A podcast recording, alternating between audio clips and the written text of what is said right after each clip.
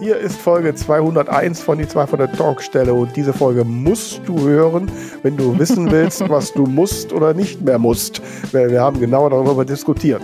Ja, wir haben uns mit solchen Standardsätzen auseinandergesetzt. Du musst eine Website haben, du musst in einem Genre schreiben, du musst so und so oft veröffentlichen und viele mehr und haben überlegt, ist das so und wenn ja, für wen? Seid gespannt.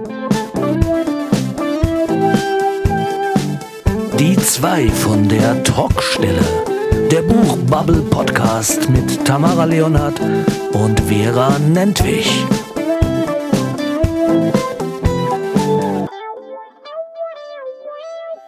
Ja, das ist Folge 201. Wir sind jetzt tatsächlich im 200er Bereich und ich freue mich, dass wir einfach immer weitermachen. Mein Name ist Tamara Leonhardt und ich bin die eine von der Talkstelle. Mir gegenüber sitzt virtuell die andere von der Talkstelle, die liebe Vera. Hallo, wie geht's dir? Hallöchen. Ja, also wie man vielleicht hört, ich bin etwas nasal heute unterwegs. Ähm, irgendwie war ich am Wochenende äh, eine von 100.000 in Düsseldorf und so drei Stunden in der Kälte gehen, stecke ich wohl nicht mehr so weg. Keine Ahnung. Oh, so was Großes würde ich aber auch mal gern mitmachen. Das war bestimmt mega. Naja, ich war ja jetzt viel. immer nur, also ich, sorry, ich war jetzt auf vier Demos. Die kleinste waren 800 Leute, die größte 12.000, aber so 100.000 bestimmt geil. Ja gut, man kriegt's ja nicht mit, ne? Man steht im Pulk und eine Dreiviertelstunde bewegt sich nichts, ne? Ja, aber es ist bestimmt laut und viel Gerufe und so.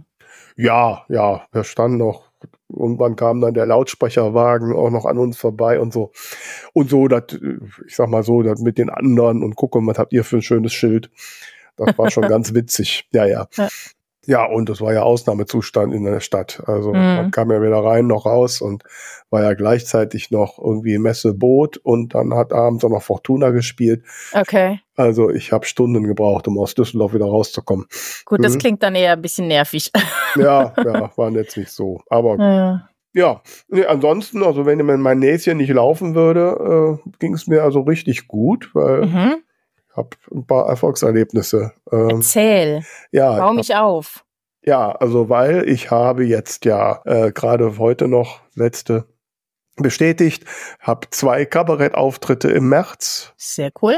Ja, am 1. März werde ich in Grefrath, ne, die erfahrenen Hörer und Hörerinnen wissen, das ist der Ort meiner Biene Hagen-Krimis, Natürlich. im dortigen Ratssaal mein Kabarettprogramm Frau sein ist auch keine Lösung spielen. Eine Woche später zum Weltfrauentag bin ich dann in Emstetten in der dortigen Stadtbibliothek spiele ich Mhm. mein Programm. Und was mich richtig freut, auch wohl wenn es noch ein bisschen hin ist, äh, gerade gestern kam die, die letztendliche Bestätigung. Im September, genauer am 29 werde ich im Bürgerhaus Stollwerk in Köln spielen. Und, Cool. und das, wer Köln kennt, der weiß, Bürgerhaus Stollwerk ist eine sehr bekannte Bühne. Okay. Und ich bin jetzt im kleinen Saal, also der große Saal mit 260 Zuschauern ist wahrscheinlich noch eine Nummer zu groß für mich. Aber im kleinen, im Theater 509 mit 80, 90 Zuschauern. Und da freue ich mich sehr, weil das ist wirklich, also das ist schon ein großer Name. Ne? Und Ja, mega. also da muss ich sagen, das ist richtig cool. Und äh, naja, und am 24. März haben wir ja unsere Session auf der Buchmesse Leipzig, ne? Am Messe Sonntag. Genau, genau. Weißt du gerade auswendig, um wie viel Uhr? Sonst muss ich Um 11 nachblättern. Uhr, um 11 Uhr ist es. Und wo? In der Halle 5, Fachforum und Literatur. Ne? Genau. Mal wieder die zwei von der Talkstelle live in Leipzig. Genau, halbe Stunde machen wir da Action, was immer wir da machen. Wir wissen es ja noch gar nicht, aber äh, bis dahin schauen wir mal. Also wir hoffen natürlich, dass die Schlangen quer über die Gänge stehen für uns. Ne? Auf jeden Fall.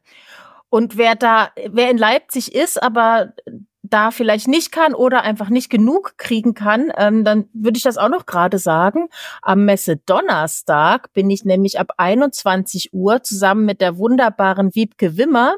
Das ist die mit dem Schlagzeugroman Kill Your Beast. Von dem ich gerade zufällig übrigens das T-Shirt anhab, fällt mir auf. Wow. Ähm, Mit ihr bin ich zusammen am Messe-Donnerstag, das ist der 21. März, in der Stoned Bar in Leipzig. Und da haben wir gemeinsam eine Lesung, wo Aha. wir eben aus unseren, ähm, also sie liest aus ihrem Schlagzeugroman und ich lese schon die ersten Häppchen aus meinem neuen Musikroman. Oh, okay, also Jawohl. das Häppchen. Wow, cool. Genau.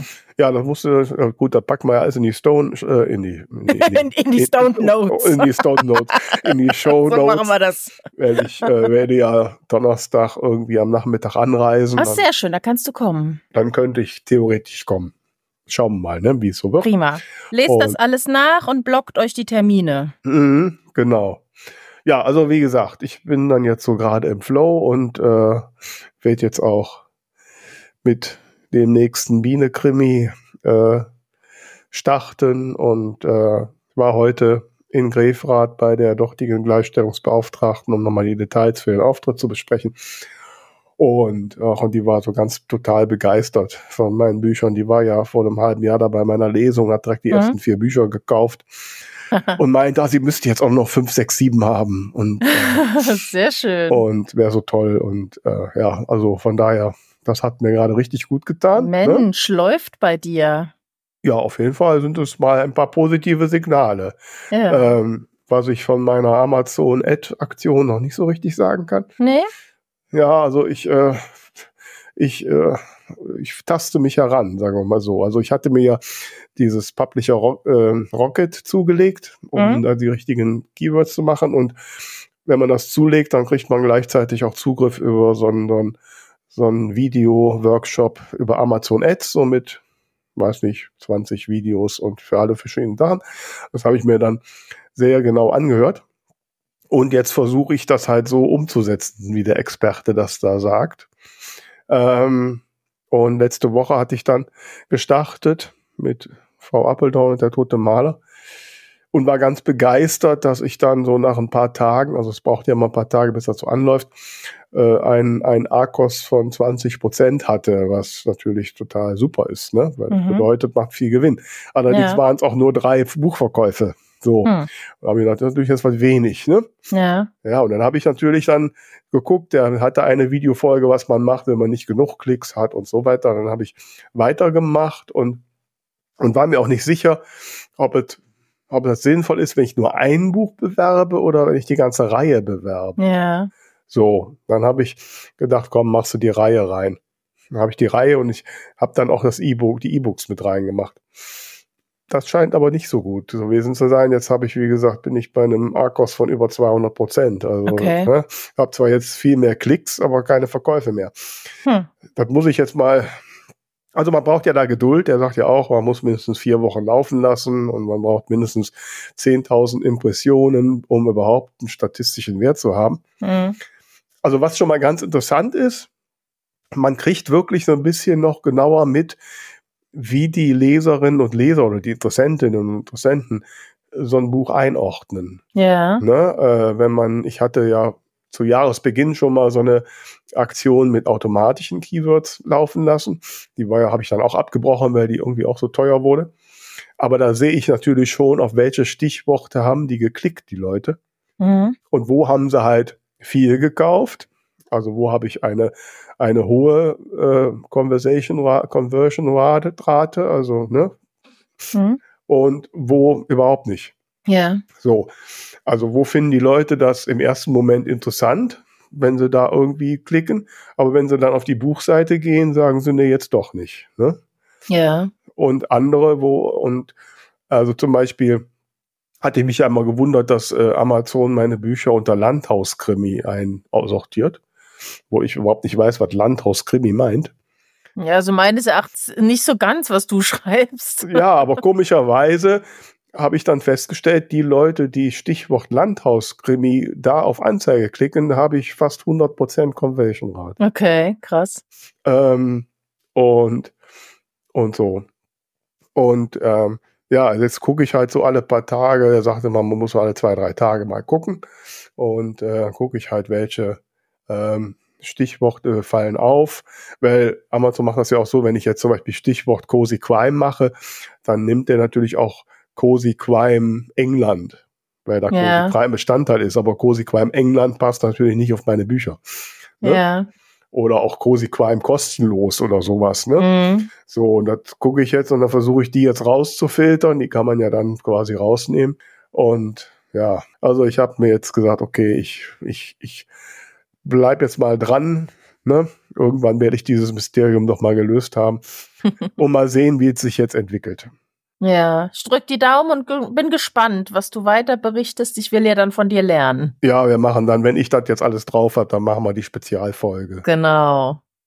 Wobei wir da ja wohl wirklich schon beim Thema sind, weil das ist ja auch so, ein, so eine Sache, ne, wo je nachdem, wie man fragt, sagt, du musst das machen, ja. du musst Amazon Ads machen oder wenn, dann musst du sie so machen oder so machen. Also ich hatte ich ja hab's Vorfeld, auch gerade gedacht. Ich habe ja im Vorfeld auch äh, mit einigen gesprochen, ne, und du kriegst da total unterschiedliche Hinweise. Mhm.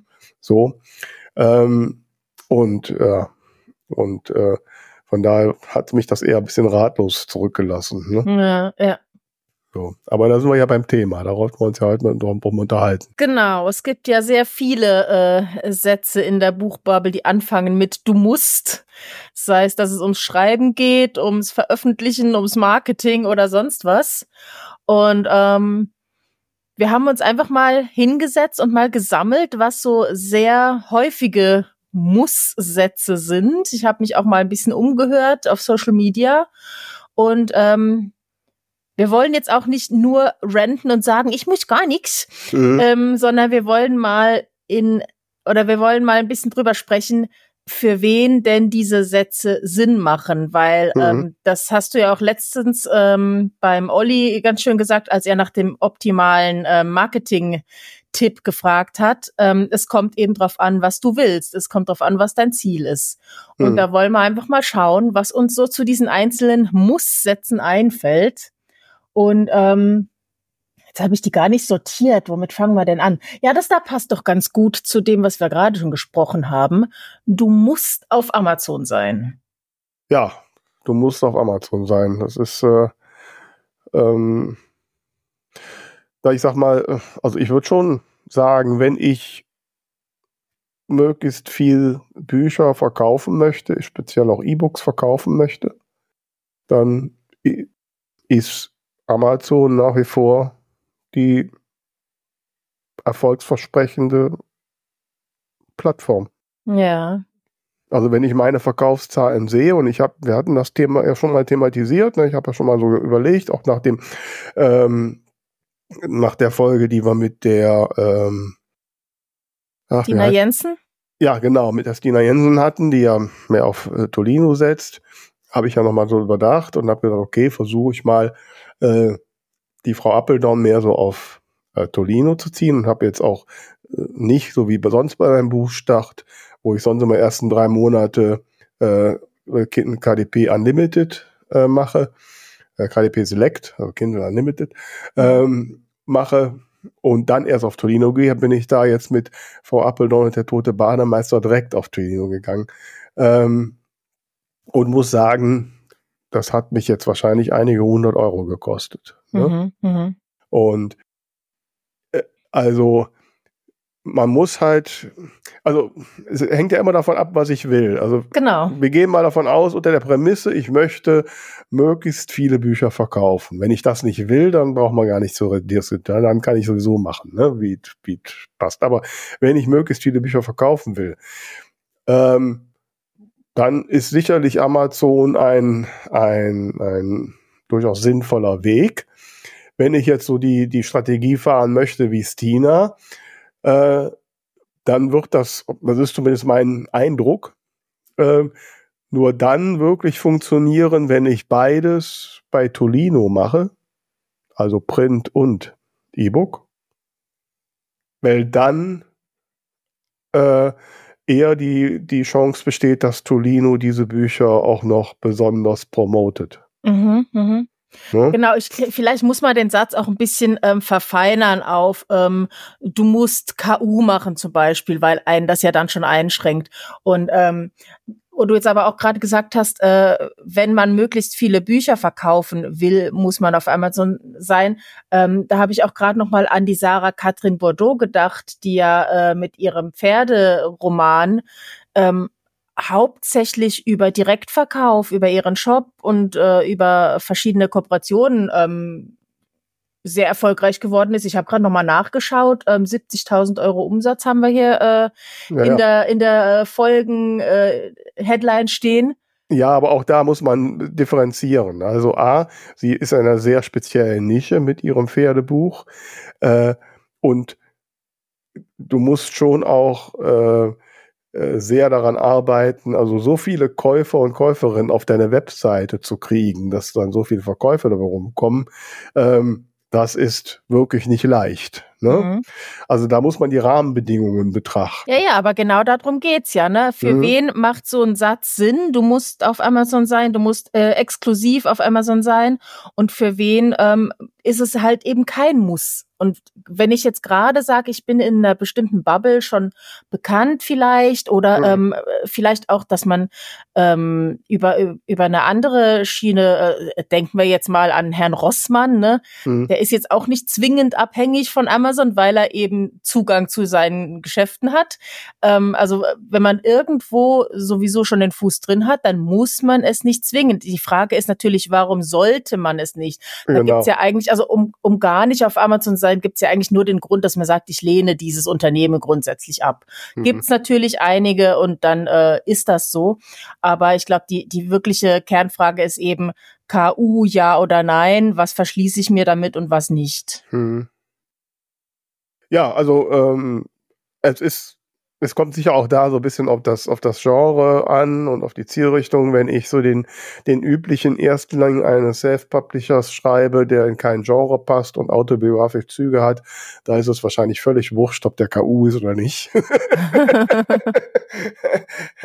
Äh, also KU ist sicherlich sinnvoll, wenn ich äh, Genre-Literatur habe oder wenn ich in speziellen Nischen bin und mhm. man muss auch ein bisschen schauen. Es gibt auch einige Kategorien, äh, E-Book-Kategorien, wo die Leute halt wirklich zu überwiegenden Teil dann über Kindle Unlimited lesen und ja, wenn ich ja. die erreichen will. Also es, es, kommt auf viele Details an. Äh, ich, stimme dir auch völlig zu. Also wirtschaftlich gesehen gibt es keinen Grund, nicht auf Amazon zu sein. Man kann das aus politischen Gründen machen. Wobei, so, solange das oder sofern das Buch in irgendeiner Form im VLB oder so registriert ist, oder im Barsortiment äh, gemeldet ist, dann kann es trotzdem auch über Amazon bestellt werden. Mhm. Also, ne? Ich würde nur an der Stelle noch dazu sagen, weil es ja auch durchaus viele AutorInnen gibt, die nur auf Amazon sind. Mhm. Und ähm, da habe ich schon einige Fälle eben auch mitbekommen, ähm, wo das ganz schön nach hinten losgehen kann, wenn dann der äh, Amazon-Algorithmus plötzlich irgendwas sieht, äh, was er für verdächtig hält und einfach mal deinen Account komplett sperrt. Mhm. Dann stehst du nämlich vor dem Nichts. Das ist richtig, ist natürlich die Frage, ob irgendwelche anderen das wirklich auffangen könnten. Ne? Äh, nein, klar, also natürlich. Mhm. Also ich bin, nicht, dass das jetzt hier irgendwie falsch rüberkommt. Ich bin jetzt nicht wirklich ein, ein, ein großer Fan von Amazon. Das ist ein bisschen mit Kröte schlucken. Ne? Und, äh, es ist eine Hassliebe. Ja, es ist so. ne? Und es ist rein wirtschaftliche und pragmatische Betrachtung. Natürlich. Äh, ne? Und ähm, und unter den Aspekten, wenn, wenn einem andere Faktoren wichtiger sind und der wirtschaftliche Erfolg nicht so das prägnanteste ist, ja, dann kann man das sicherlich auch mal lassen, ja. Hm. Ich würde sagen, da, da habe ich gerade noch einen Satz, der passt nämlich ganz gut hier dazu und der lautet, du musst sehr genau in ein Genre passen. Ja, also da muss ich gestehen, dem stimme ich hundertprozentig zu. Für wen? Also auch, äh, klar, immer unter der Prämisse, dass ich auch Leser und Leserinnen erreichen will. Also mal so, wenn mir das egal ist, so wenn ich das Buch schreibe, damit der Oma in Übersee das Buch kaufen kann, ähm, dann ist sowieso alles egal. Aber ähm, in dem Markt, in dem wir uns äh, befinden, wo ein Buch auf in wenigen Bruchteilen von Sekunden locken muss, ja, wo wir kein Vertriebsteam haben, dass das in irgendwelche Buchhandel drückt, wo wir keine Verkaufstische kaufen können, wo wir auf Online-Plattformen angeboten sind, wo ein kurzer Moment entscheidend ist, da muss es das Buch so nah an die Erwartungen des Lesers und der Leser sein, wie es nur geht. Und dazu gehört auch ein klares Genre.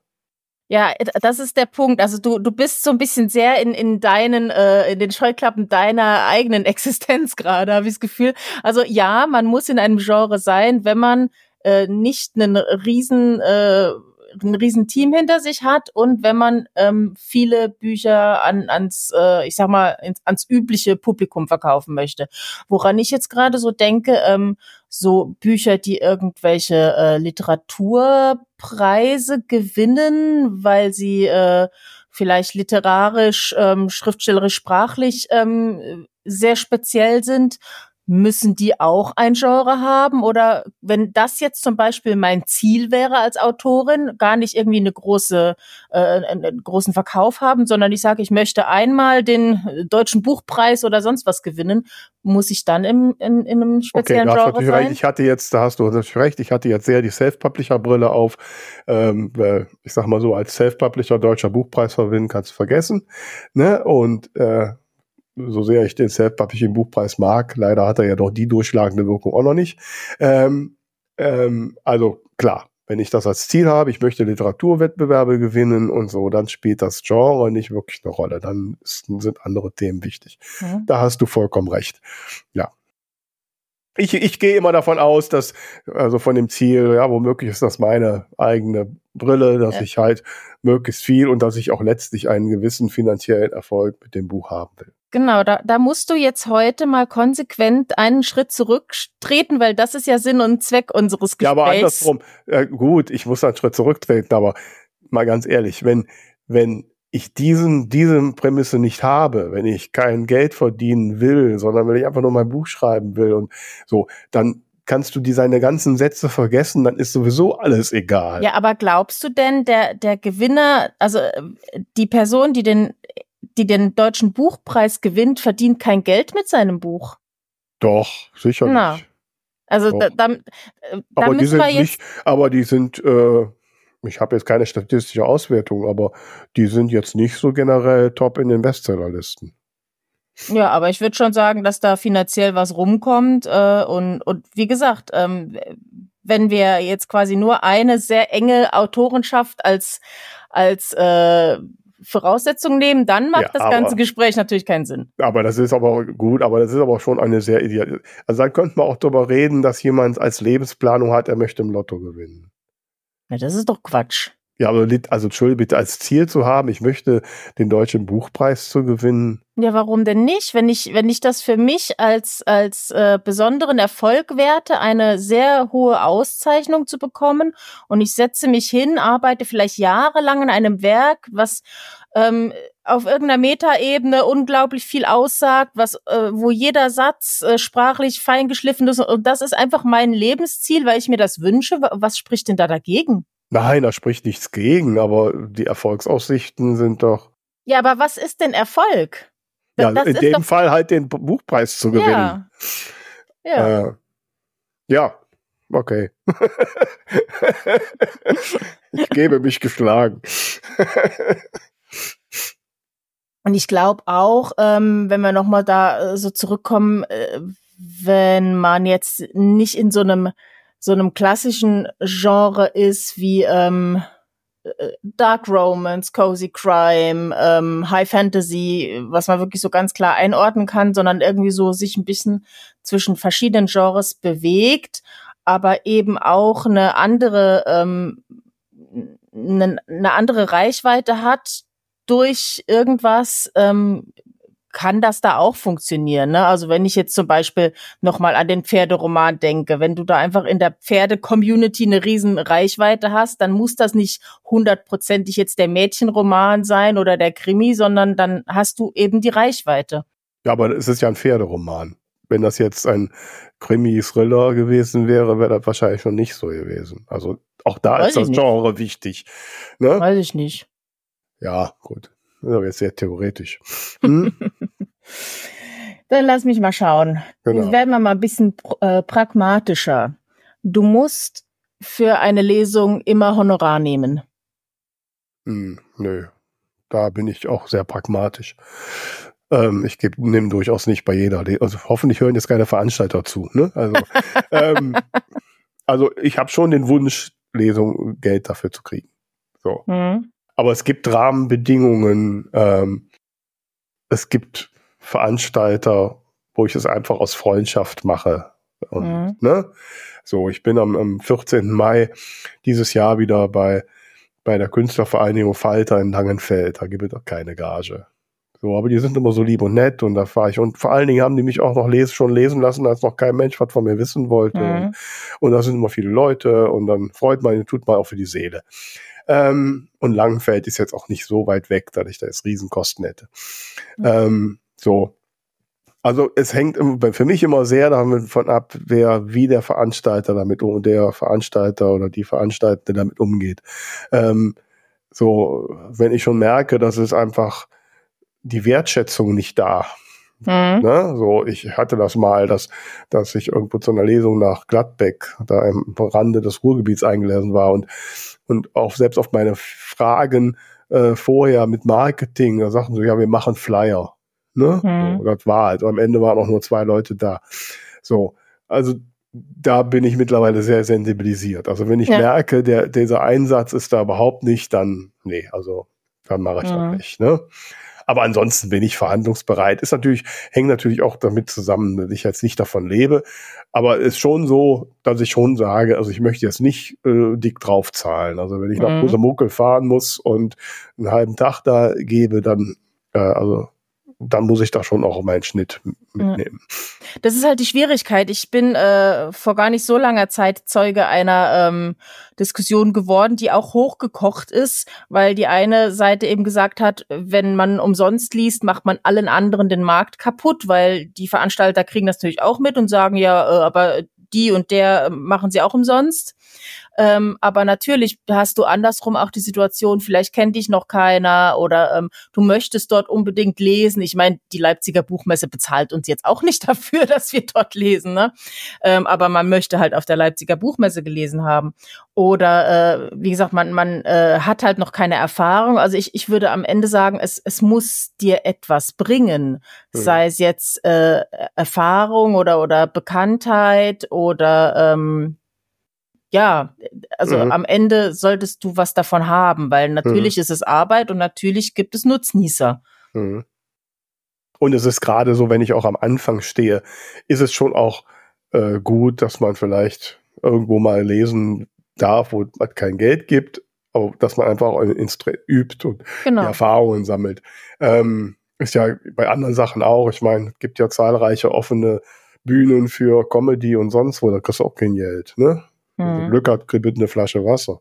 Ähm, und ähm, so, ja, das ist, muss man wahrscheinlich immer ein bisschen äh, abwägen. Ja.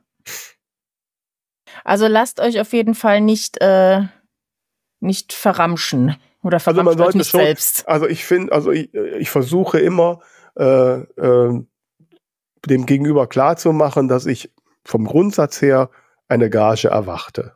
So, ja. Und der Satz, aber Sie dürfen ja Ihre Bücher verkaufen, ist kein ah, Argument gegen Gage. Nein, da rechne ich dem immer vor, wie viel man an Bücher verkauft und wie viel ich da verkaufen müsste. Ähm, das Thema ist schnell durch. Ähm, nein, ich mache so, aber ich sag mal so, wenn einer mit überzeugenden Sachen kommt und, äh, und mit mir redet, und dann bin ich sicher verhandlungsbereit. Ne? Und dann findet man auch einen Weg. Genau. Dann habe ich hier noch was Schönes. Äh, man muss jeden Tag schreiben. Naja, beim.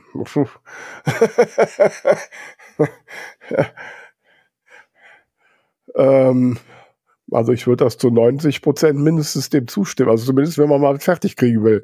Ähm, ne? Schreibst du denn, wenn du schreibst, sieben Tage die Woche? Wenn ich in einem Projekt bin, ist das das Ziel sieben Tage die Woche und wenn ich das mal einen Tag nicht tue, habe ich auch direkt ein schlechtes Gewissen. Und wie viel schreibst du dann normalerweise so am Tag? Ja, es hängt ja immer davon ab, wie mein Tagesword-Count ist. Er fängt meistens bei 700, 800 Wörtern an und weil ich ja dann doch nicht immer durchhalte, ist er dann irgendwann bei 1200 und auch mehr. Und dann fängt mhm. er doch an, schmerzhaft zu werden. Also, ja, dann wird es anstrengend. Ne? Also von daher habe ich schon immer ein schlechtes Gewissen und, und merke, der Word-Count geht hoch.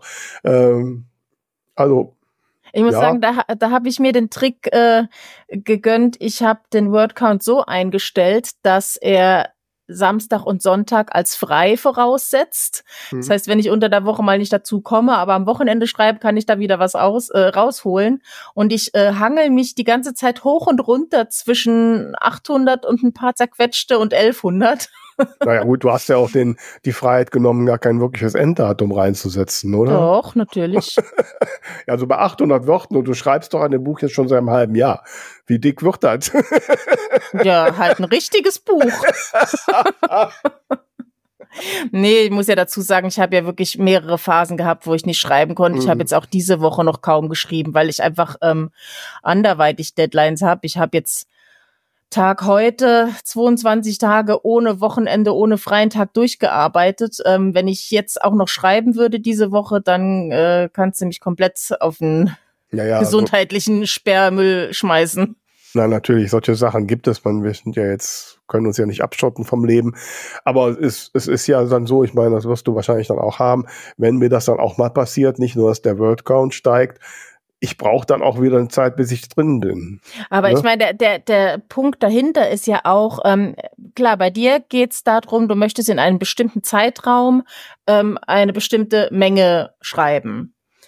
So, wenn jetzt aber jemand sagt, ich habe Zeit, ich will einfach mein Buch fertig schreiben, dann hat ja grundsätzlich dieser Tipp trotzdem einen Sinn, weil du einfach mehr drin bleibst und ja, mehr ähm, im Training bist, wenn du jeden Tag schreibst, als wenn du alle drei Wochen mal ein Wochenende durchschreibst. Hm, ähm, trotzdem würde ich aber sagen, ja, ich stimme schon eigentlich der Aussage zu, selbst wenn du nur ähm, zehn Minuten schreibst und es sind nur drei Sätze, es ist besser als nix.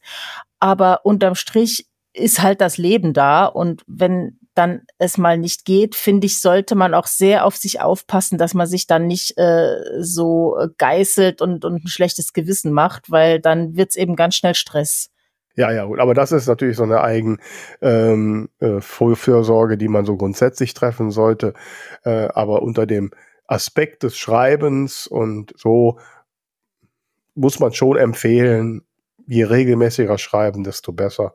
Der Jeff Coynes, ein amerikanischer Autoren, Guru, der sagt sogar, es ist sogar völlig egal, was du schreibst. Also du kannst auch mal einen Tag einen Blogartikel schreiben. Hauptsache hm. du schreibst. Ne? Okay. Ne? Mhm. Ich muss sagen, persönlich finde ich, äh, wenn man sich da auf die Werktage konzentriert oder man sagt zum Beispiel, weil man einen Vollzeitjob hat oder so, man äh, schreibt das Wochenende und dann vielleicht noch drei Werktage und, und dann zwei nicht oder so, ähm, das finde ich auch in Ordnung. Äh, wichtiger finde ich, glaube ich, eine Routine.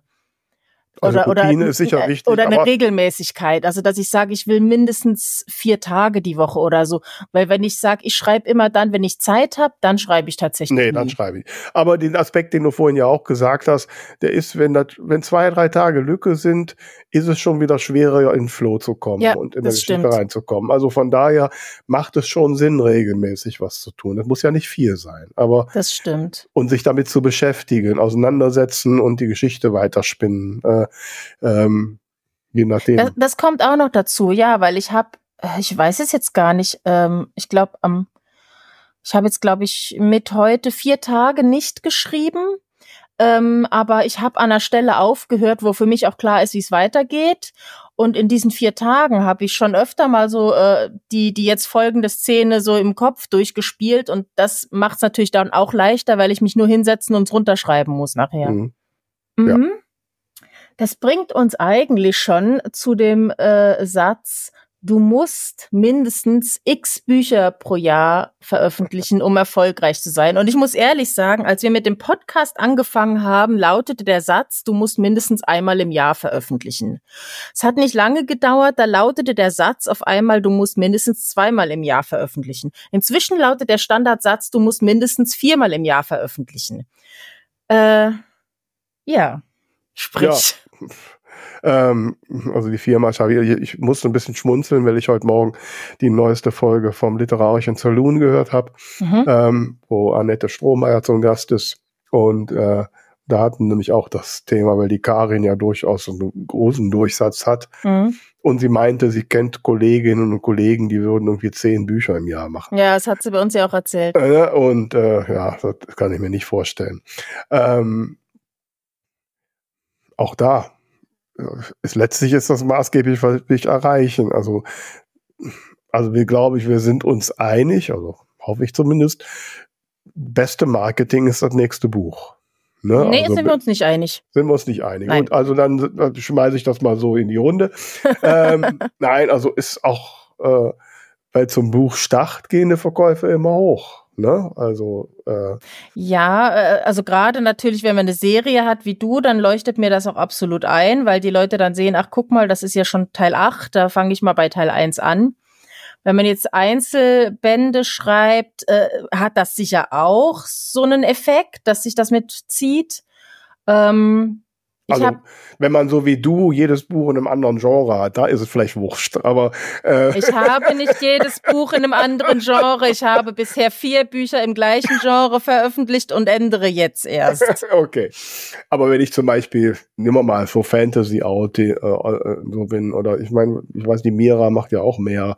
Äh, da habe ich natürlich eine Fanbase und die hm. springt jedes an und je mehr ich da liefere, ähm, dann füttere ich die natürlich an. Und, äh, Absolut. Äh, also das bringt dann schon äh, was. Ich denke, ne? ich denke, es gibt im Prinzip so äh, drei, drei Gruppen. Also einmal die Leute, die ganz oder zu einem großen Teil davon leben wollen. Hm. Ähm, die müssen sich halt überlegen, wie viel will ich im Jahr verdienen, wie viel kriege ich pro Buch rein, wie viel Bücher muss ich im Jahr schreiben. Und das können eben je nachdem, wie groß der Erfolg ist, können das mal zwei sein, mal vier oder eben zehn. Ähm, dann gibt's natürlich äh, so Leute wie jetzt, äh, ich glaube, als die Romi bei uns war, die Romi Hausmann, die hat gesagt, sie veröffentlicht alle zwei Bücher, äh, alle zwei Jahre ein Buch. Aber das ist natürlich klar, die verkauft halt so viel, dass ein Buch sie zwei Jahre lang ernährt. Ja, ähm, man muss da sicher auch unterscheiden zwischen Verlagsveröffentlichung und Self-Publishing. Weiß ich nicht. Warum? Ja, also A würde es wahrscheinlich Verlagsautoren, die vier Bücher im Jahr veröffentlichen. Kann ich mir schon allein aufgrund der, der Vorläufe bei Verlagen. Hm. Ja gut, du kannst ja mehrere Verlage auch haben. Ja, gut. Und es hängt also von sehr ab, wenn wir jetzt mal an die Sabine Kleve denken, die ja mal auch schon, das war auch schon drei Jahre her bei uns zu Gast war, und die dann sagte, okay, die macht zwei Bücher im Jahr wo sie kriegt dann auch den entsprechend fetten Vorschuss. Mhm. Ne? Ja, okay. Ist, ja, der Vorschuss da, ist natürlich ne? äh, im da kommt dann, nicht da. Da kommt dann natürlich äh, von Jahresgehalt bei rum. Ne? Mhm. Ähm, ja, und einfach wie groß der Erfolg ist, sind deine ja, ja. Bücher übersetzt und so weiter. Ja, ja, natürlich. Ähm, und dann gibt's im Prinzip noch die dritte äh, Gruppe, die sagen, ähm, ich, ich muss da nicht von leben oder ich, ich will es vielleicht auch gar nicht, weil ich nicht so einen Stress mir machen will. Und ich denke mal, es, es kann schon den Stress ausarten. Ja, natürlich. Und, ich habe ähm, das ja letztes Jahr gemerkt. Da muss ich ehrlich sagen, also ich habe ich habe mir das alles angehört. Ich habe mir auch sagen lassen, du musst mindestens alle drei Monate veröffentlichen, du musst einmal im Jahr, alles, was es da an Variationen gibt, habe ich mir sagen lassen. Und ähm, bei allem sträubt sich in mir alles, einfach schon aus Prinzip, weil ich, weil ich Muss-Sätze nicht leiden kann. Und ähm, jetzt habe ich vergessen, auf was ich hinaus wollte. Ähm, äh, äh, also ich muss sagen, für mich, es, es klingt immer so ein bisschen, äh, wenn ich sage, ich will gar nicht nur vom Schreiben leben, das klingt immer so ein bisschen so, ich kann es nicht und deswegen rede ich mir ein, dass ich es nicht will. Aber mir ist es wirklich wichtiger, dass ich mir die Zeit nehmen kann. Und ich muss ehrlich sagen, ich habe, das sage ich jetzt mal ganz hart formuliert, ich habe echt die Schnauze voll davon, dass man mir immer wieder vorhält, dass ich zu langsam bin, dass ich so oft äh, veröffentlicht oder nicht oft genug veröffentliche.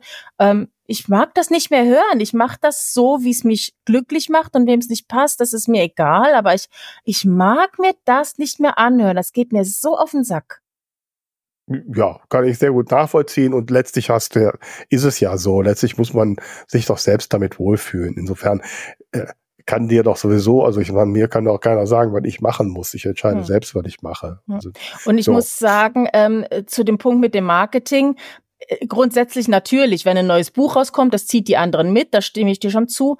Ich glaube aber für mich persönlich bei also so wie ich auf das zurückblicke, was ich bis jetzt gemacht habe, war es immer so, wenn ich ein Buch veröffentlicht habe, dann habe ich schon überlegt, was schreibe ich als nächstes und habe einfach, weil nicht mehr Zeit im Ganzen da war, viel zu wenig Zeit in das Marketing des gerade veröffentlichten Buchs reingesteckt und das hat's mir halt auch verkackt. Und deswegen ähm, würde ich halt nicht nur sagen, das nächste Buch ist das beste Marketing. Wenn, wenn weder das erste noch das nächste Sichtbarkeit hat, dann nutzt das alles nichts. Und deswegen werde ich auch, wenn mein Buch dann draußen ist, mich erstmal wirklich damit beschäftigen. Das haben wir jetzt zum Beispiel auch beim, beim Oliver letzte Woche gesehen. Der hat sein Buch im Oktober rausgebracht. Der ist jetzt immer noch damit be äh, beschäftigt, damit auf Lesereise zu gehen, das zu bewerben, zu tun und zu machen und schreibt noch nicht an den nächsten. Und das äh, finde ich ist durchaus eine Herangehensweise, die man für sich überlegen kann. Äh, da gehe ich nicht ganz d'accord mit dir. Äh, zum einen hat Oliver andere Voraussetzungen, der ist bekannter, der hat ne, der hat tausende Follower, der hat eine ganz andere Plattform, dass er die ausnutzt. Ich finde es oft ein Fehler von, ich gehe mal auch von Self-Publishern aus, ähm, dass sie dann das erste Buch machen, ich habe es ja nicht anders gemacht, und dann sich mit aller Kraft da reinstürzen. Ähm, und ich musste jetzt, muss für mich ja auch die Erfahrung machen, ich habe irre viel gemacht bei dem ersten Teil des Biene Hagen Krimis. Ähm, was aber alles nur sehr minimalen Erfolg hatte. Ähm, richtig entwickelt hatte sich erst, als ein paar Teile kamen. Ja, ja. und, und wo ich dann nachher sagen muss, ja, jetzt endlich passiert was. Und, äh, und es ist gerade also noch, ist noch entscheidender, wenn, wenn es wirklich das absolute Erstlingswerk ist. Also man hat noch überhaupt noch nichts geschrieben. Dann braucht man auch ein paar Bücher, um überhaupt ein Standing bei den Interessentinnen und Interessenten zu bekommen. Ja, also auch da kenne ich Fälle. Ein Buch geschrieben, ja, seit einem Jahr dabei, das zu, äh, zu vermarkten und es läuft gut. Weil man natürlich eben sich die Zeit nehmen kann, da immer wieder Werbung ja. für zu machen, da immer wieder Lesungen zu akquirieren, wenn man eben einfach einen anderen Weg hat. Nee, also sorry, da stimme ich dir nicht zu. Ja, aber Vera, ich kenne den Fall doch. Ja, aber es, ich, da kannst du doch nicht sagen, es existiert nicht. Nein, das habe ich nicht gesagt. Ich habe nicht gesagt, dass dieser eine Fall nicht existiert. Äh, natürlich gibt es immer Ausnahmen für die Regelung. Wir machen hier keine Regelung, die zu 100 Prozent für alle passt. Aber wir müssen schon sehen, was ist so für, die, für den Querschnitt das Vernünftige. Und äh, und du kennst doch auch unzählige Self-Publisher und Self-Publisherinnen, die, die äh, für ihr erstes Buch alles Mögliche machen und ja, und letztlich versandet auch, sehr vieles. Ich habe auch nicht gesagt, dass es der Weg ist, aber es ist äh, ja, natürlich, eine aber wenn wir, Option. wenn wir jetzt hier die ganze Zeit sagen, dass es, dass es immer auch Ausnahmen gibt und es gibt diesen einen Glücksfall und man kann auf dem setzen, ja, dann brauchen wir gar nicht weiterreden. Wir müssen doch, wir müssen doch jetzt über das reden, was ist so für die Masse, wo ist die auch die wahrscheinlich sinnvollere Weg? Ja, aber ähm. das ist ja genau der Punkt. Ähm, diese ganzen, diese ganzen Aussagen, ähm, basieren darauf, dass irgendwer sich mal überlegt hat, für einen Autor, für eine Autorin bedeutet Erfolg, möglichst viel einzunehmen finanziell und äh, möglichst äh, das auf äh, Online-Shops oder oder auf dem oder dem Weg. Also da, das hat ja irgendwer mal mal definiert offensichtlich, was Erfolg ist und wenn wir jetzt nur da drauf bleiben, ja, dann macht das Ganze natürlich keinen Sinn. Wir wollen ja eben schauen, für wen diese Sätze jetzt wirklich gelten. Ja, natürlich. Aber du hast gerade dein Argument war, äh, dass dieses eine Buch, wo der eine Mensch sich die ganze Jahre auch erfolgreich war. Also war das für dich auch die Maßgabe. Du hast nicht gesagt, wenn du gesagt hättest, er hatte einfach tolle Zeit und er hatte Spaß, dann bin ich bei dir. Ja, nee, diese Person ne? hat Erfolg. Das kann man ja auch nicht abstreiten. Ja, natürlich. Also ist es doch der Maßstab. Und ich, ich wette, ich wette mit dir, dass, dass wenn du 100 Leuten dasselbe empfiehlst, dass eben 90 Prozent eben nicht diesen Erfolg haben werden. Und die mehr Erfolg haben werden, wenn sie das nächste Buch schreiben. Für das sie dann keine Werbung machen. Ja, ich habe doch red doch nicht von keiner Werbung, aber nicht ein Jahr lang und sich nur auf ein Buch zu konzentrieren. Ne, ich mache ja auch für jedes Buch Werbung. Und äh, die da kann ich auch nochmal hier die, die, die 70.000 Euro Umsatz mit dem Pferdebuch rausholen. Ja, aber die macht sie am Anfang gemacht, die macht sie jetzt auch nicht mehr. Ja, oder? Ich weiß es nicht, ich kenne das Bankkonto nee, das nicht. Das hat sie gesagt, dass es weniger geworden ist. Das war der Anfang und so. Und sie hat ja auch überlegt, was Neues zu machen. Äh, das äh, trägt ja nicht ewig. sagt auch kein Mensch, dass man nichts Neues machen soll, um Gottes Willen. Ich habe nur für mich festgestellt, ähm, dieses, so, ich habe es veröffentlicht, ich schreibe jetzt sofort das nächste und nehme mir nicht Zeit, das zu bewerben, wofür ich jetzt monatelang gearbeitet habe, ja. das ist affig. Nein, das, das habe hab ich auch nicht gesagt, dass du dir keine Zeit nimmst, das Buch zu bewerben. Aber du sagst selbst, dass für viele, gerade für Neue, der als Augenmerk auf Marketing und die Fragen, na, was kann ich an Marketing machen, teilweise überzogen ist. Äh, so, weil die meisten Marketingmethoden wirken nur indirekt und auch auf lange Sicht. Also die direkten Marketingaktionen wie jetzt Amazon Ads oder irgendwelche Newsletter und so weiter, die sind ja schnell auserzählt und die werden auch wahrscheinlich bei einem Neuling auch nicht so erfolgreich sein. Und äh, so, ähm, also von daher muss man das ähm, ein bisschen einordnen. Ja, natürlich soll man Marketing machen, aber zu sagen, ich habe jetzt halt eine Buch und jetzt konzentriere mich, also natürlich immer unter der Prämisse, dass ich halt da einen in irgendeiner Form Verkaufserfolg haben will, wie hoch auch immer der ist.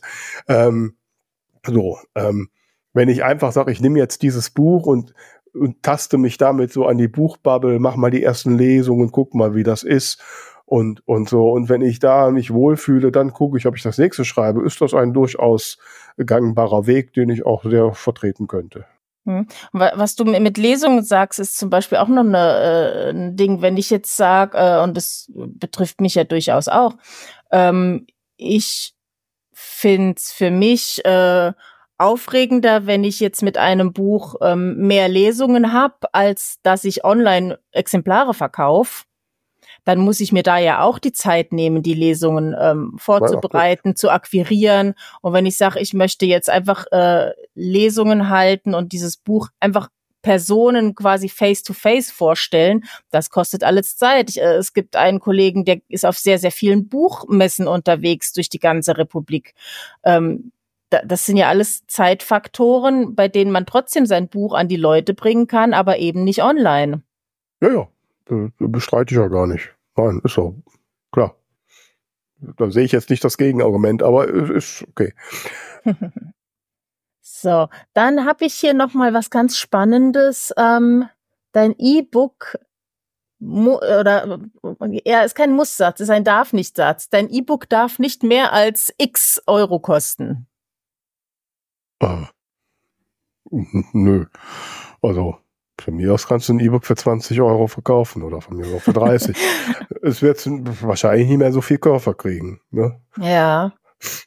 So. Hast, hast du da, ähm, also das ist ja wirklich so ein, ein, ein Kampfthema. Die einen machen dauernd Gratisaktionen und starten mit 99 Cent rein. Andere sagen, äh, mir ist das, äh, mir ist meine Arbeit mehr wert. Ich will äh, 4 Euro, 5 Euro, 6 Euro, Verlags-E-Books kosten schon mal 10 Euro. Also da, da ist ja wirklich eine Riesenvariation. Ich hatte meine mal für 3,99 drin, da hieß es, du bist nicht bekannt genug, du darfst nicht mehr als 3 Euro verlangen für dein E-Book. Ähm, also das, da ist ja sehr unterschiedlich, äh, mit wem du äh, zu tun hast. Ja, also ich hatte jetzt schon den Eindruck, dass jetzt so in seit einem halben Jahr, da wird ja alles teurer, dass auch da die Preise gestiegen sind. Ich mhm. habe ja meine Preise auch auf 3,99 angehoben. Ähm, ich bin noch nicht sicher, ob es, ich habe noch zu wenig Vergleichsdaten, ob das wirklich irgendwie negativ ist. Ein Teil wird natürlich auch dadurch wettgemacht, dass einfach mein Gewinn jetzt auch viel höher ist. Mhm. Ähm, und ähm, so, du hast auch ein paar Sachen da reingemischt, die ich, äh, die natürlich andere Aspekte haben. Also von Gratisaktionen halte ich rein gar nichts. Die sind auch, bringen auch überhaupt nichts, außer dass du irgendwelche Gratisleser anfütterst. Mhm. Ne? Also, nein, kann ich wirklich niemandem empfehlen. Ähm, auch von 99 Cent bin ich weg. Äh, ähm, ich habe jetzt für tote Trainer pfeifen nicht.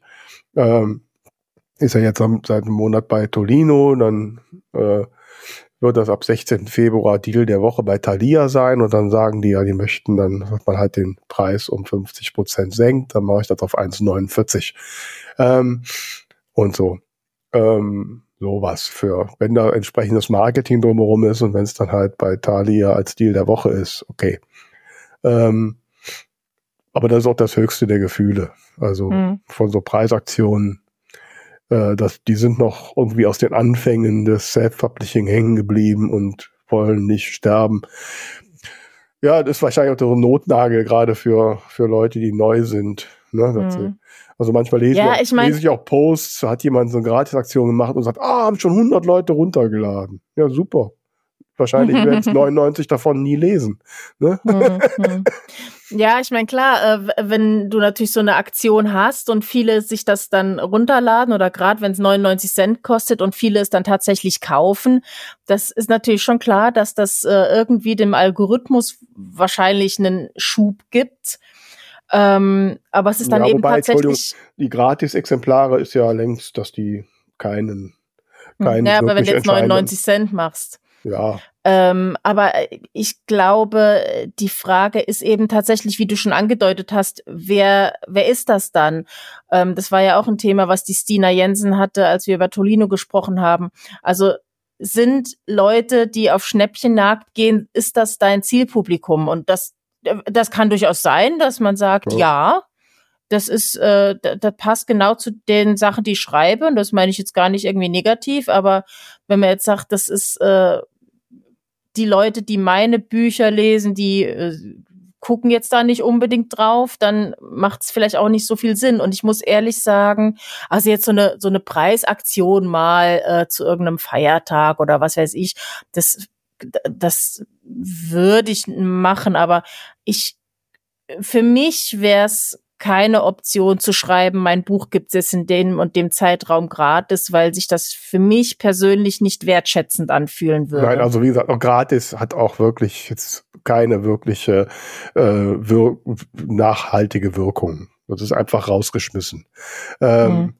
Und Preisaktionen machen nur dann Sinn, wenn halt dass drumherum halt auch ein entsprechendes Marketing stattfindet. Also nur jetzt mhm. irgendwie den Preis senken und hoffen, jetzt finden die Leute mein Buch, ne, kannst du vergessen, ja. passiert nicht. Ne? Vielleicht sowas, ähm, was ja zum Beispiel äh, auch auf Amazon Prime mit den, mit den Serien oft ist, ne? Du weißt, in einem Monat kommt der neue Teil meiner Serie und dann sagst du, okay, bis dahin jetzt die anderen äh, zwei Teile ähm, günstiger, damit ihr schnell schon mal vorlesen könnt. Sowas macht dann vielleicht irgendwie thematisch Sinn.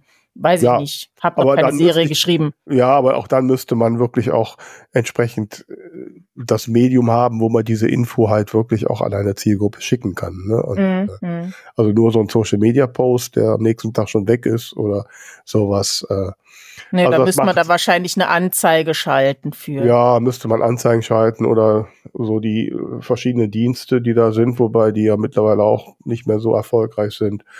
Also ist ein komplexes Dingen. Äh, hm.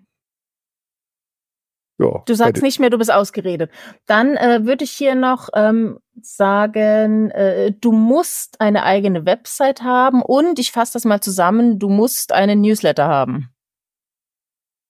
Naja, mit dem müssen.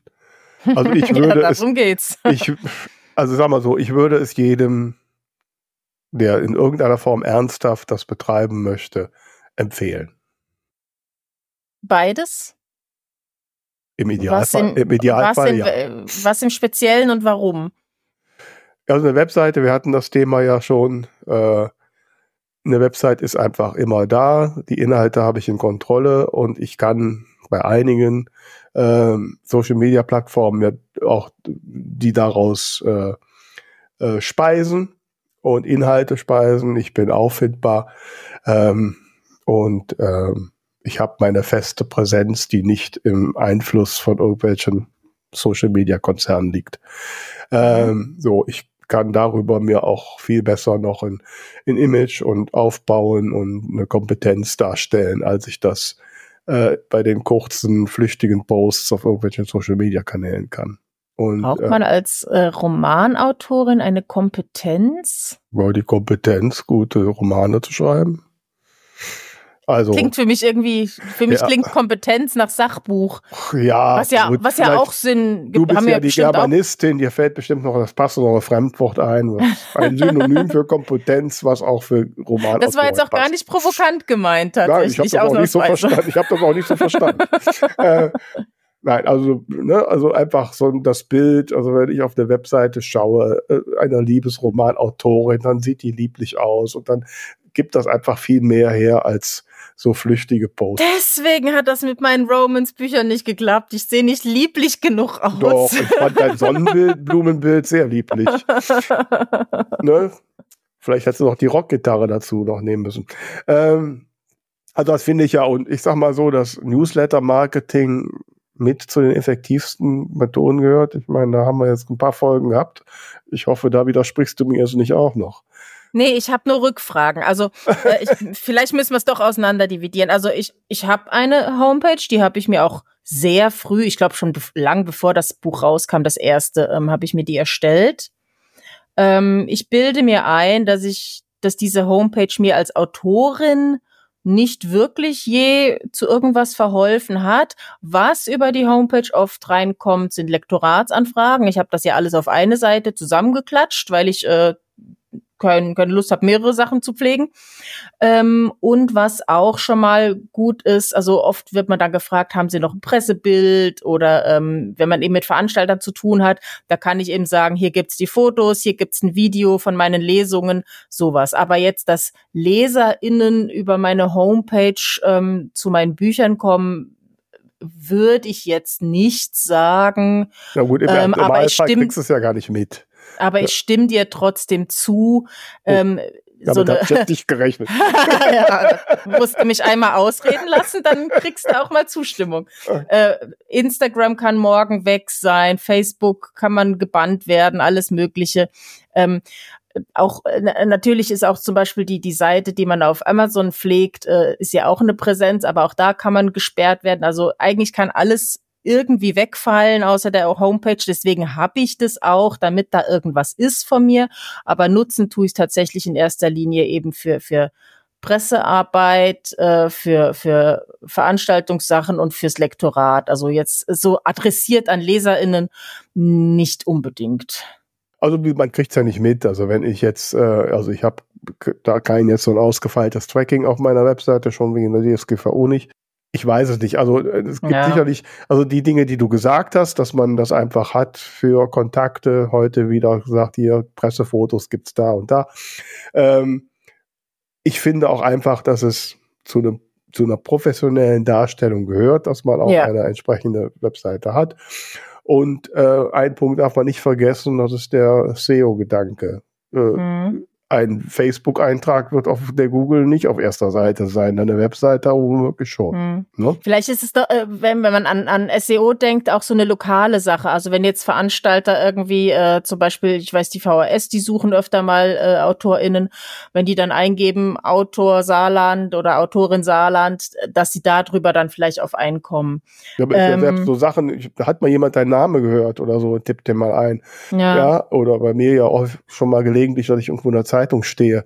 Ähm, so und tippen den ein oder ich kann da die Adresse meiner Webseite eingeben, wo die mehr von mir finden und den mhm. einen möglichst einfachen Zugang zu mehr Infos zu mir geben. Ja, also es macht es macht aus meiner Sicht schon auf jeden Fall Sinn und äh, wie gesagt, es wirkt professionell, aber und das ist der dasselbe, was ich beim Newsletter auch sagen muss, da habe ich jetzt erst angefangen. Also ich habe äh, ich habe sehr sehr wenige äh, Abonnenten bisher.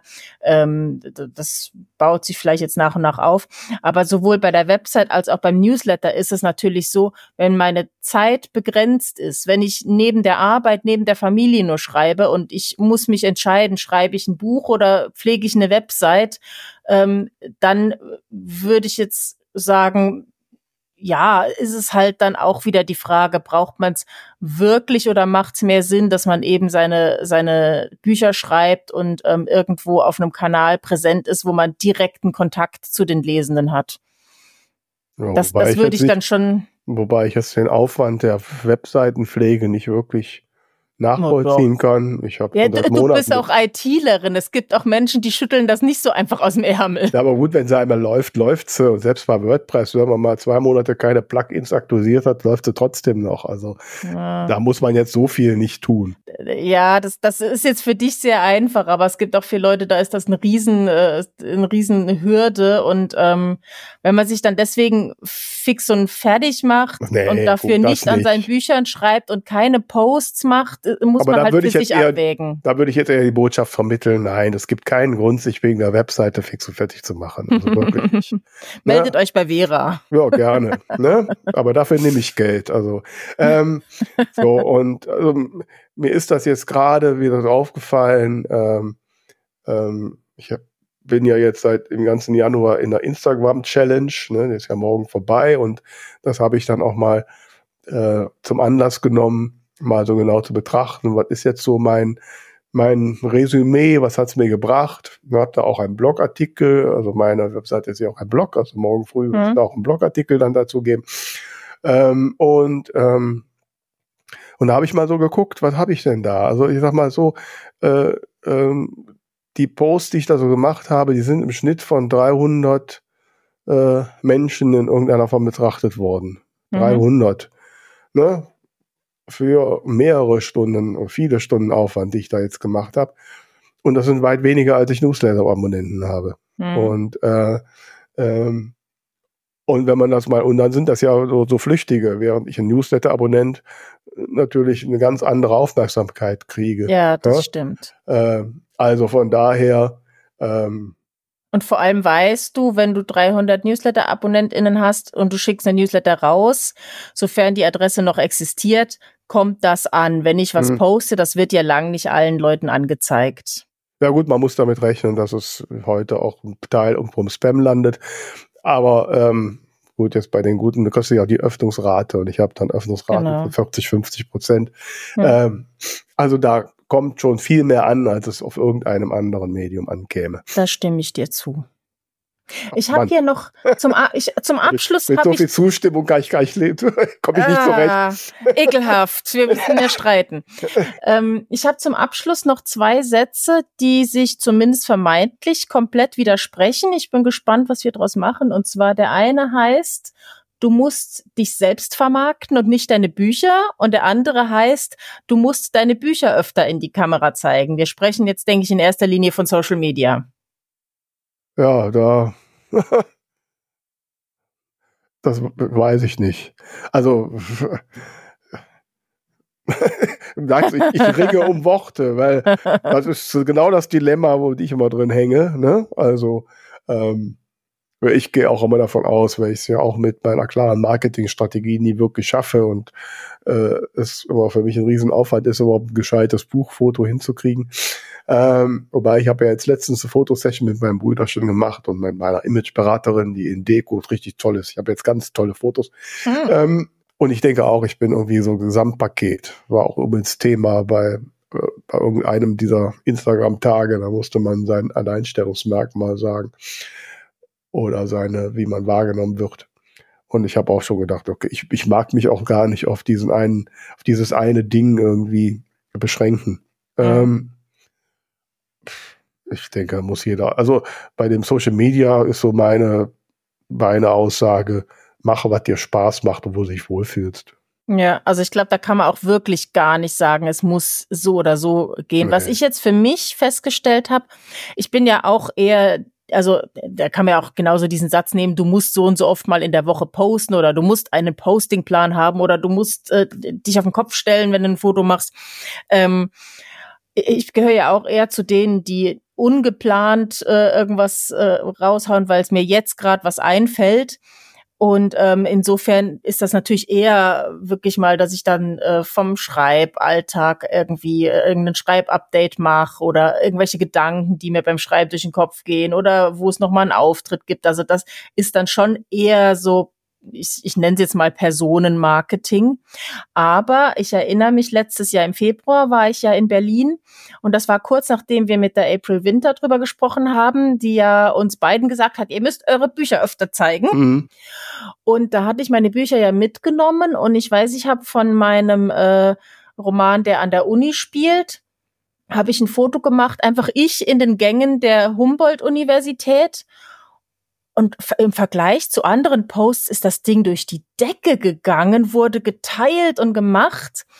Allerdings glaube ich auch, dass der Aspekt, der die Leute da berührt hat, ähm, so ein bisschen war, dass ich halt beschrieben habe, wie sehr mich das ähm, emotional getoucht hat, an diesem Ort zu sein, wo quasi meine Figur so ihren Alltag hat.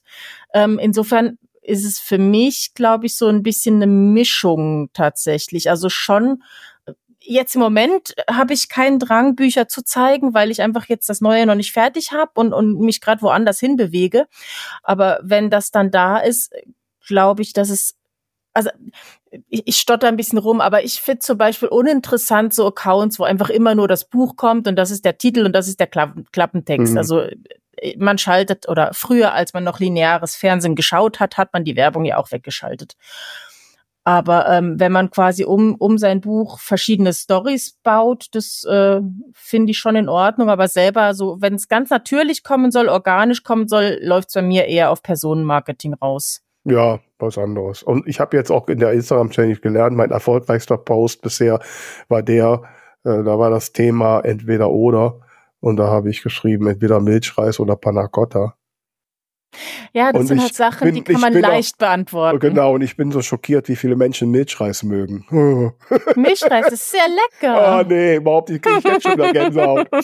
ähm, so, aber sowas Triviales, ne? Ja. Also, dass ich geneigt bin, je trivialer, desto mehr Resonanz. Ja. Und dann zu, das äh, das also ich glaube, das meins. ist so ein, so ein Geheimtipp. Dinge, die leicht zu beantworten sind, aber emotional. Zum Beispiel, wie rum ist es richtig, die Klorolle aufzuhängen?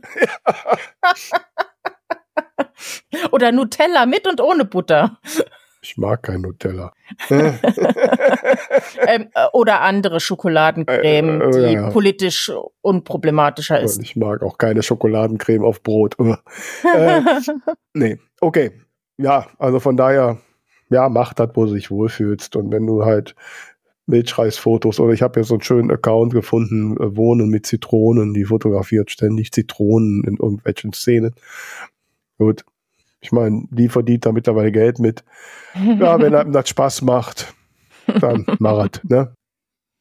Ja, ich meine, das ist ja auch immer eine Frage der Bubble. Es gibt auch mhm. Leute auf Instagram, die wollen einfach nur hübsche Fotos äh, sehen und ein Herzchen drunter setzen und das ist ja auch in Ordnung. Ja, mit den hübschen Fotos hört es ja bei mir schon auf, aber ähm, ja, also wie gesagt, ich finde sowieso so generell manchmal, dass, dass die Bedeutung von Social Media in manchen Köpfen viel zu hoch gesteckt ist. Ähm, das ist nett und man kann da sicherlich eine gewisse Sichtbarkeit haben, aber das ist nicht der Nabel der Welt. Hm. Es hat sich, glaube ich, so während Corona, wo es so ein Hauptkontaktpunkt war, auch nochmal ein bisschen ähm, verstärkt, dass man da so drauf geguckt hat. Ja, und man merkt das so in der, wir hatten das Thema ja auch in der letzten Folge, wenn irgendwer von euch sagt, ihr seid gestresst wegen Social Media. Also Social Media kann mich nicht stressen. Wenn es Stress ist, mache ich das nicht. Fertig ja. aus. Außer das bei so einer Instagram-Challenge. Mann. Deswegen mache ich sowas gar nicht erst mit. Ja, ich wollte nett sein. Ich hatte der April gedacht, ich mach mal nett und dann schickt die mir so was mit so vielen Aufgaben. Und da wollte ich nicht Nein sagen. Wobei ich habe jetzt auch eine Menge gelernt. Das muss man schon auch sagen. Na, guck. Ne? Ja. Haben wir jetzt? Haben wir durch? Hast du noch was vor? Nee, aber ich muss gestehen, es, es hat mich jetzt doch äh, herausgefordert. Das ne? hat dich herausgefordert. Dann teil ja. das noch mit mir ja, was dich herausgefordert jetzt, hat. Wir haben ja jetzt doch durchaus kontrovers diskutiert und ich bin ja, ja. so harmoniesüchtig. und ich mag immer nur gemocht werden. Gut. Ne? Und so. Und deswegen ja. fällt mir das immer also, so schwer. Mir hilft es tatsächlich, tatsächlich mich äh, mit solchen Fragen zu beschäftigen, um für mich meinen Weg klarer zu definieren. Und ich glaube, da habe ich in den letzten ein, zwei Jahren viel dazugelernt, dass ich heute sagen kann, nee, ich muss nicht viermal im Jahr veröffentlichen, ich muss auch nicht einmal im Jahr veröffentlichen und ich äh, muss auch nicht jede Menge E-Books verkaufen. Ich möchte mit meinem Buch äh, face-to-face Leute erreichen. Ich möchte äh, mein Buch so fertig machen, dass ich das Gefühl habe, da ist alles von mir drin, was ich drin haben will. Das sind für mich wichtige Punkte. Und wenn jemand ankommt und sagt, du musst aber, dann ähm, sage ich im freundlicheren Falle, nein, muss ich nicht. Das kann aber auch mal ein, ein ja. Unfreundliches werden. Ähm. Ein Mittelfinger werden. nein, also man muss, glaube ich, zum Abschluss sagen, man muss überhaupt nichts. Ähm, man kann tun lassen, was man will. Man muss natürlich mit den Folgen leben. So, ja, und ne? ich glaube, da, da muss man den Schritt zurückgehen und sich erst fragen, ähm, was ist mein Ziel? Mhm. Und dann kann man gucken, was muss ich dafür tun oder was will ich dafür tun? oder ja, genau wie ist mir der Preis es wert, das dann auch Genau. zu haben. So ist es. Mann, sind wir ja doch wieder philosophisch geworden zum Ende hin. Ähm, ja, ich würde sagen, ne? Mehr Abschlusswort können wir nicht hinkriegen. Nee. So, ihr Lieben da draußen, im Übrigen, weil wir gerade Newsletter hatten, Was ihr wirklich müsst. ist der Buchbubble Bulletin abonnieren. Ähm, und ich habe es auch dick auf meiner To-Do-Liste. Er wird in den nächsten Tagen wieder kommen. Ne? Also noch schnell klicken. Und äh, ja, ansonsten schreibt uns gerne mal, welche Muss-Sätze euch noch präsentiert werden und vielleicht, was ihr denkt, was man unbedingt trotzdem muss oder äh, wie ihr damit klarkommt, das alles nicht zu machen. Ähm, wir sind sehr gespannt. Ne? Ihr wisst ja, wir freuen uns auf Feedback. Und auch wenn das Feedback, wie nach der letzten Folge sagt, dass, es, dass wir öfter einen Profi dran lassen sollten. Aber wir nehmen es gelassen. Ne? Jawohl. Äh, so, also ihr Lieben, macht euch eine schöne Zeit und bleibt uns gewogen. Bis dann. Ciao.